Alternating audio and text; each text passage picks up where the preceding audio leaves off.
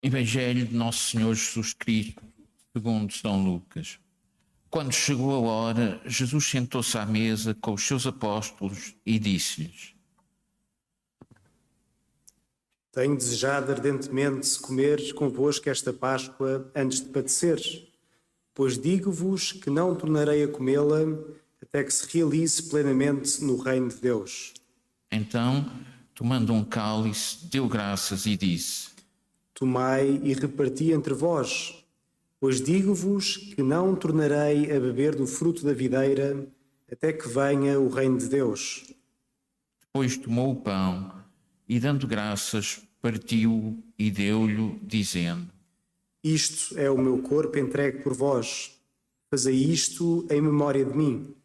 No fim da ceia, fez o mesmo com o cálice, dizendo: Este cálice é a nova aliança no meu sangue derramado por vós. Entretanto, está comigo à mesa a mão daquele que me vai entregar. O filho do homem vai partir como está determinado, mas ai daquele por quem ele vai ser entregue.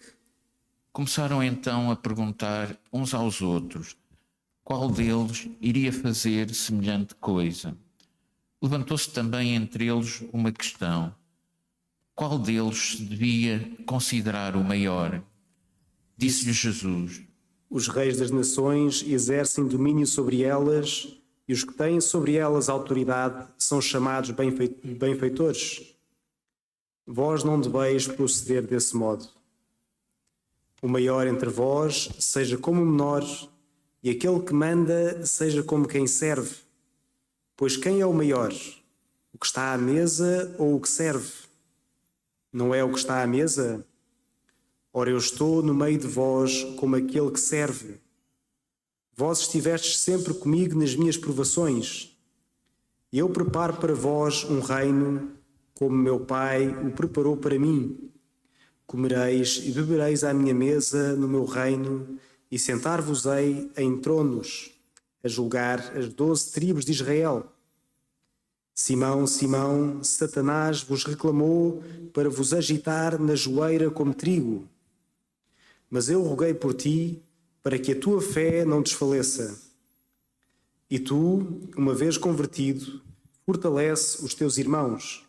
Pedro respondeu-lhe: Senhor, eu estou, eu estou pronto a ir ter contigo, até para a prisão e para a morte. Disse-lhe Jesus: Eu te digo, Pedro, não cantará hoje o galo, sem que tu, por três vezes, negues conhecer-me. Depois acrescentou: Quando vos enviei sem bolsa, nem alforjes, nem sandálias, faltou-vos alguma coisa? Eles responderam que não lhes faltara nada. Disse-lhe Jesus: Mas agora, quem tiver uma bolsa, pegue nela, bem como no alforje.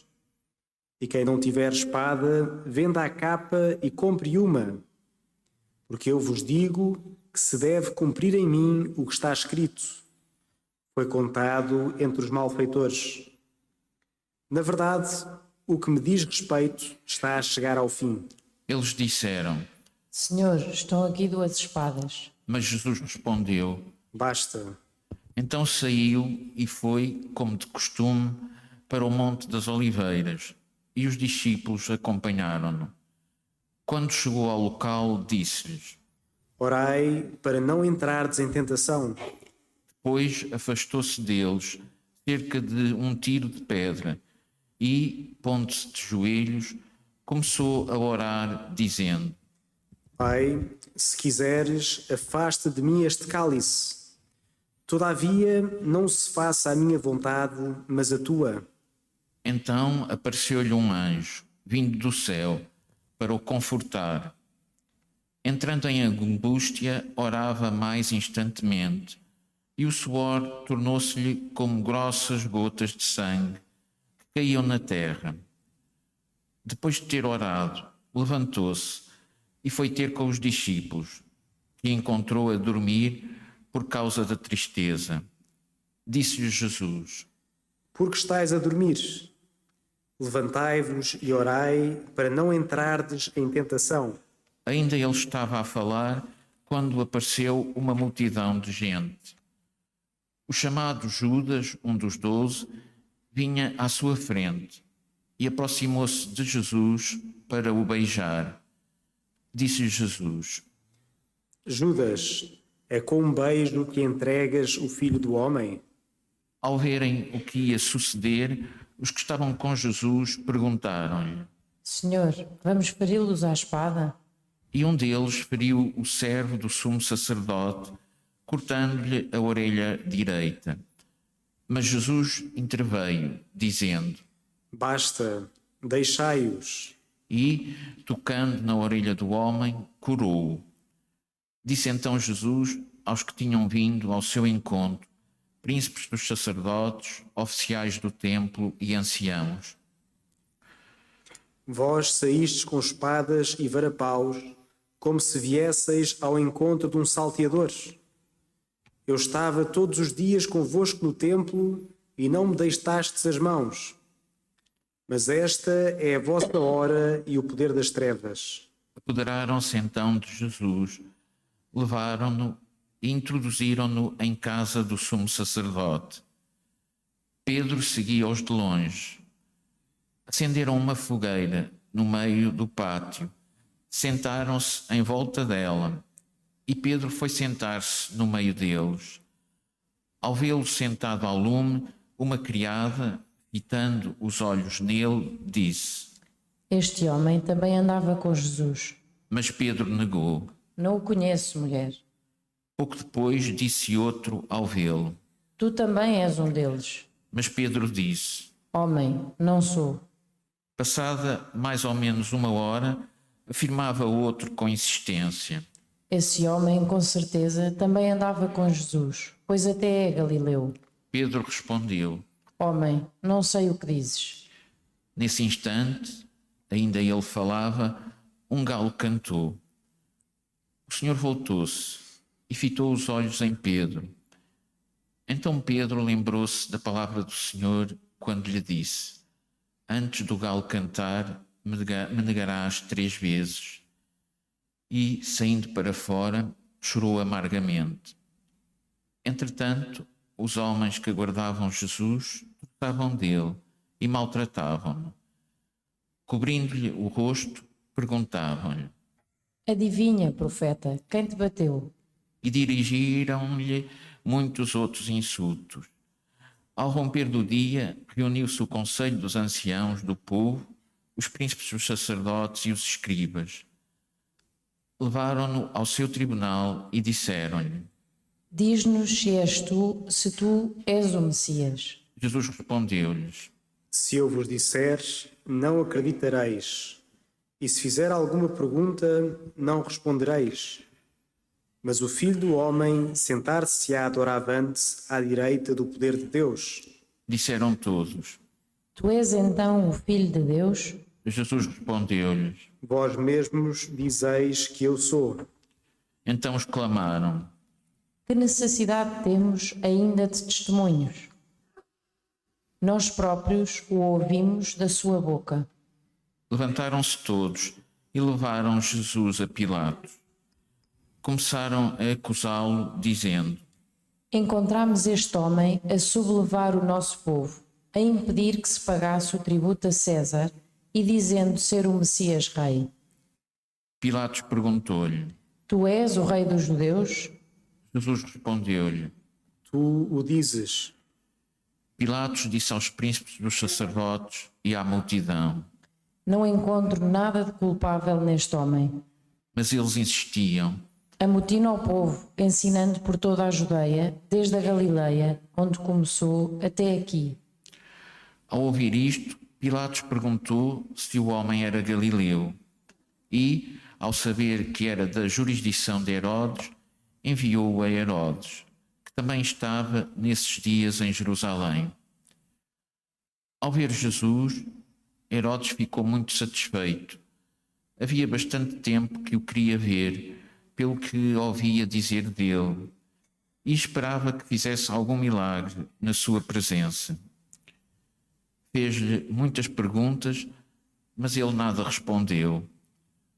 Os príncipes dos sacerdotes e os escribas que lá estavam acusavam-no com insistência.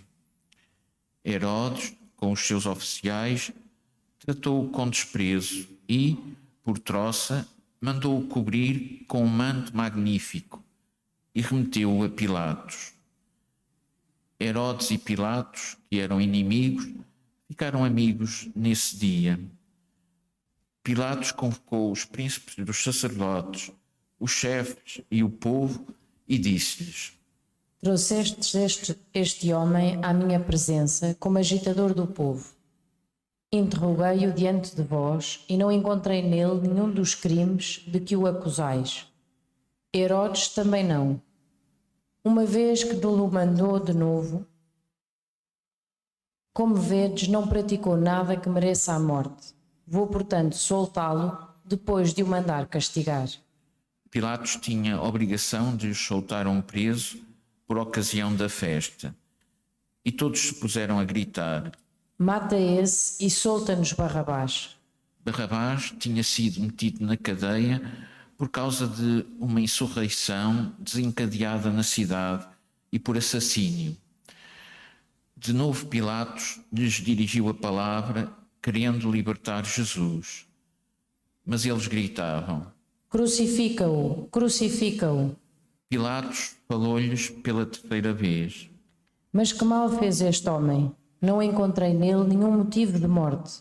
Por isso, vou soltá-lo, depois de o mandar castigar. Mas eles continuavam a gritar, pedindo que fosse crucificado. E os seus clamores aumentavam de violência.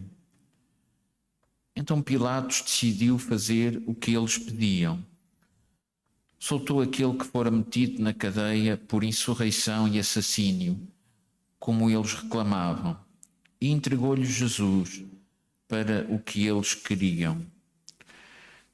Quando o conduziam, lançaram mão de um certo Simão de Sirene, que vinha do campo, e puseram-lhe a cruz às costas para a levar atrás de Jesus. Seguia-o grande multidão de povo e mulheres que batiam no peito e se lamentavam, chorando por ele. Mas Jesus voltou-se para elas e disse-lhes: Filhas de Jerusalém, não choreis por mim, chorai antes por vós mesmas e pelos vossos filhos, pois dias virão em que se dirá: Felizes as estéreis, os ventres que não geraram e os peitos que não amamentaram começarão a dizer aos montes: Caí sobre nós, e às colinas: Cobri-nos. Porque se tratam assim a madeira verde, que acontecerá à seca.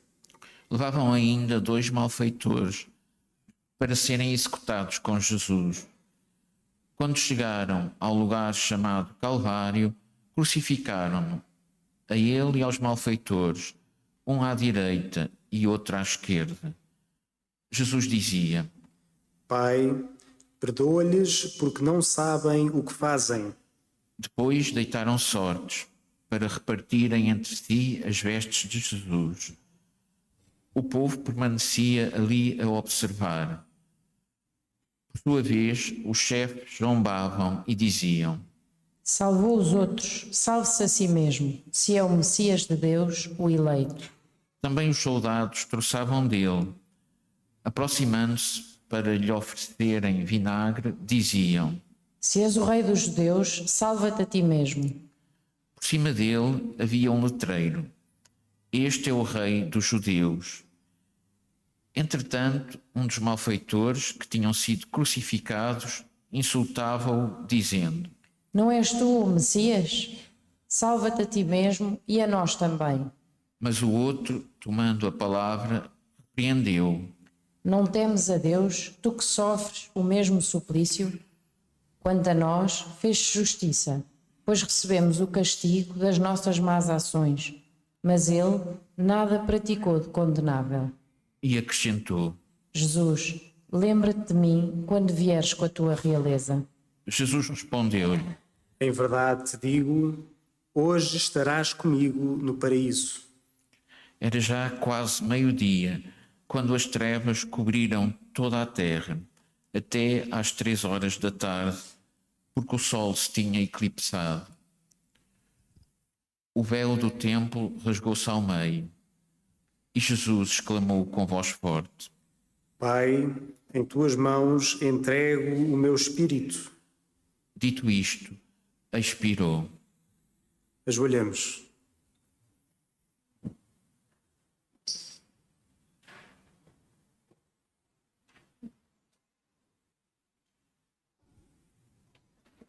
Levantemos. Vendo o que sucedera, o centurião deu glória a Deus, dizendo: Realmente este homem era justo. E toda a multidão que tinha assistido àquele espetáculo, ao ver o que se passava, regressava batendo no peito. Todos os conhecidos de Jesus, bem como as mulheres que o acompanhavam desde a Galileia, mantinham-se à distância observando estas coisas. Havia um homem chamado José, da cidade de Arimateia, que era pessoa reta e justa e esperava o reino de Deus.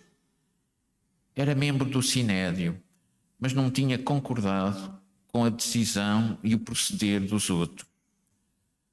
Foi ter com Pilatos e pediu-lhe o corpo de Jesus e, depois de o ter descido da cruz, envolveu-o num lençol e depositou-o num sepulcro escavado na rocha, onde ninguém ainda tinha sido sepultado. Era o dia da preparação e começavam a aparecer as luzes do sábado. Entretanto, as mulheres que tinham vindo com Jesus da Galileia acompanharam José e observaram o sepulcro e a maneira como fora depositado o corpo de Jesus. No regresso, prepararam aromas e perfume. E no sábado guardaram o descanso, conforme o preceito. Palavra da salvação. Glória a vós, Senhor.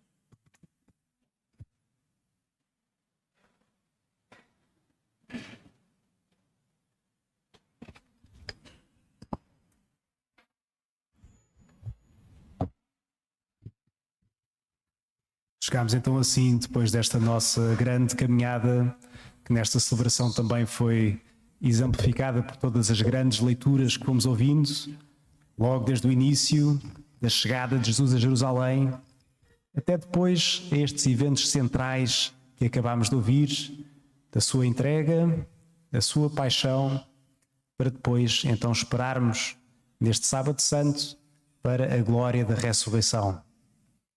Chegámos então à cidade mais santa de todas as cidades, a cidade de Jerusalém.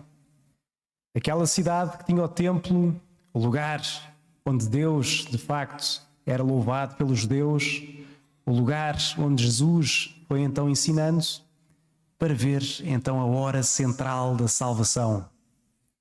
Já não era uma mera representação, já não era uma mera forma de expressar um sentimento religioso, mas é o próprio Jesus, que é Deus, que vem entregar a sua vida por nós. Chegamos então nesta semana, esta que é a Semana Santa, a maior de todas as semanas, e como diziam os santos também, a semana maior, que é ícone de todo o nosso ano, ou seja, a forma como a celebramos é também uma representação de como é que está a nossa vida diante de Jesus, e portanto a maior atitude que temos diante de tudo isto é contemplar. Ouvir esta história de Jesus, deixar que entre nos nossos ouvidos, que deixa ao nosso coração, que de facto o Evangelho que nós ouvimos, palavra viva, verdadeira palavra de Deus que veio para nos salvar, que Ele venha ao nosso coração nesta semana e que nos transforme e ouvimos então neste Evangelho longo muitas personagens que são também, de certo modo, representativas de tantas atitudes que nós podemos ter diante deste grande acontecimento que é a vinda da pessoa de Jesus, que veio na história, que entregou a sua vida na história, mas que também chega-nos até nós hoje, dois mil anos depois, que ouvimos este mesmo Evangelho, essa mesma história de salvação e que, consoante ouvimos, também o deixamos ou não salvar a nossa vida. Há assim três atitudes fundamentais que víamos nestas personagens. Por um lado, víamos a atitude da multidão. Logo no início, que aclamava Jesus que entrava em Jerusalém. Viram os milagres, viram as maravilhas, viram tudo aquilo que Jesus fazia de bom e então aclamavam. Esperavam, lá vinha então aquele que toda a gente falava, que fez tantos milagres, chegou então à grande cidade. Não sabiam bem o que é que ele viria fazer, esperavam talvez que viesse salvá-los dos, dos romanos, mas aclamavam, aclamavam, e assim foi a atitude da multidão, que apenas uns dias depois estava indiferente ou simplesmente deixaram Jesus passar no seu caminho até ao Calvário. Outros vimos foram aqueles fariseus, aqueles judeus que acabaram por levar Jesus à sua perseguição e até à morte. Até Judas, um daqueles doze que Jesus havia escolhido, também teve esta atitude de perseguir Jesus. Ouviram a palavra, até o acompanharam, mas depois, vendo que não se coadunava com a sua concepção de um Salvador, entregaram Jesus. Podemos ouvir esta história, caros irmãos, e de certo modo também pôr Jesus de lado em algumas coisas. Por último, temos aquela última atitude, que é aquela que nós queremos também seguir enquanto cristãos, que é a atitude dos discípulos. E ser discípulo não é uma coisa dada. Ser discípulo implica de verdade ouvirmos a palavra de Deus, deixar que entre e que nos transforme a partir de dentro. Ser discípulo é seguir o mesmo caminho que Jesus. Também com ele entrar na Cidade Santa, também com ele ir até o lugar mais santo, ir até as profundezas do nosso coração, abri-lo e deixar Deus falar. Deixá-lo também desarrumar a nossa vida, as nossas prioridades, para pôr tudo em ordem de acordo com aquilo que é a vontade do Pai. Assim fez Jesus. Jesus, quando rezava no Monte das Oliveiras, dizia: Pai, se puderes, passa de mim este cálice, mas não se faça a minha vontade, mas a tua. O discípulo é aquele também que diz abertamente ao Pai: Pai, ajuda-me a amar como o teu filho. Ajuda-me a pôr-te em primeiro lugar na minha vida. Faz com que este caminho de quaresma que eu fiz também de purificação, de voltar mais para ti, não seja um tempo em vão, mas um tempo que de facto transforme o meu coração. Que não seja um momento apenas que passa ao lado, que não sejamos simplesmente uma multidão que vê os acontecimentos a passar, mas vamos agarrar esta semana, ouvir Jesus, seguir o seu caminho, ver cada acontecimento que vai acontecendo e que aconteceu na vida de Jesus a acontecer também em nós. Vamos responder ao Senhor nesta semana que hoje começamos, respondendo com a nossa vida, seguindo, pondo na nossa vida e que ao longo de cada dia que agora passa, que nos aproximemos mais dele, seja no meio do trabalho, no meio das nossas ocupações, que tenhamos uma pequena cruz ou qualquer sinal que nos ajude a lembrar do Senhor e quanto o queremos amar seja no meio do nosso estudo e de todos os afazeres e visitas que temos neste tempo que talvez estamos de férias, que também paremos um momento e lembremos de Jesus. Esta é de facto a hora do coração, aquela hora em que queremos deixar Jesus vir e nós mesmos também ir atrás dele, seguindo o seu caminho. Peçamos ao Senhor nesta missa, neste domingo de Ramos, que assim seja, que Ele venha ao nosso coração e que nós, ouvindo a Sua voz, sigamos o mesmo caminho e o mesmo caminho que Ele tem para nós.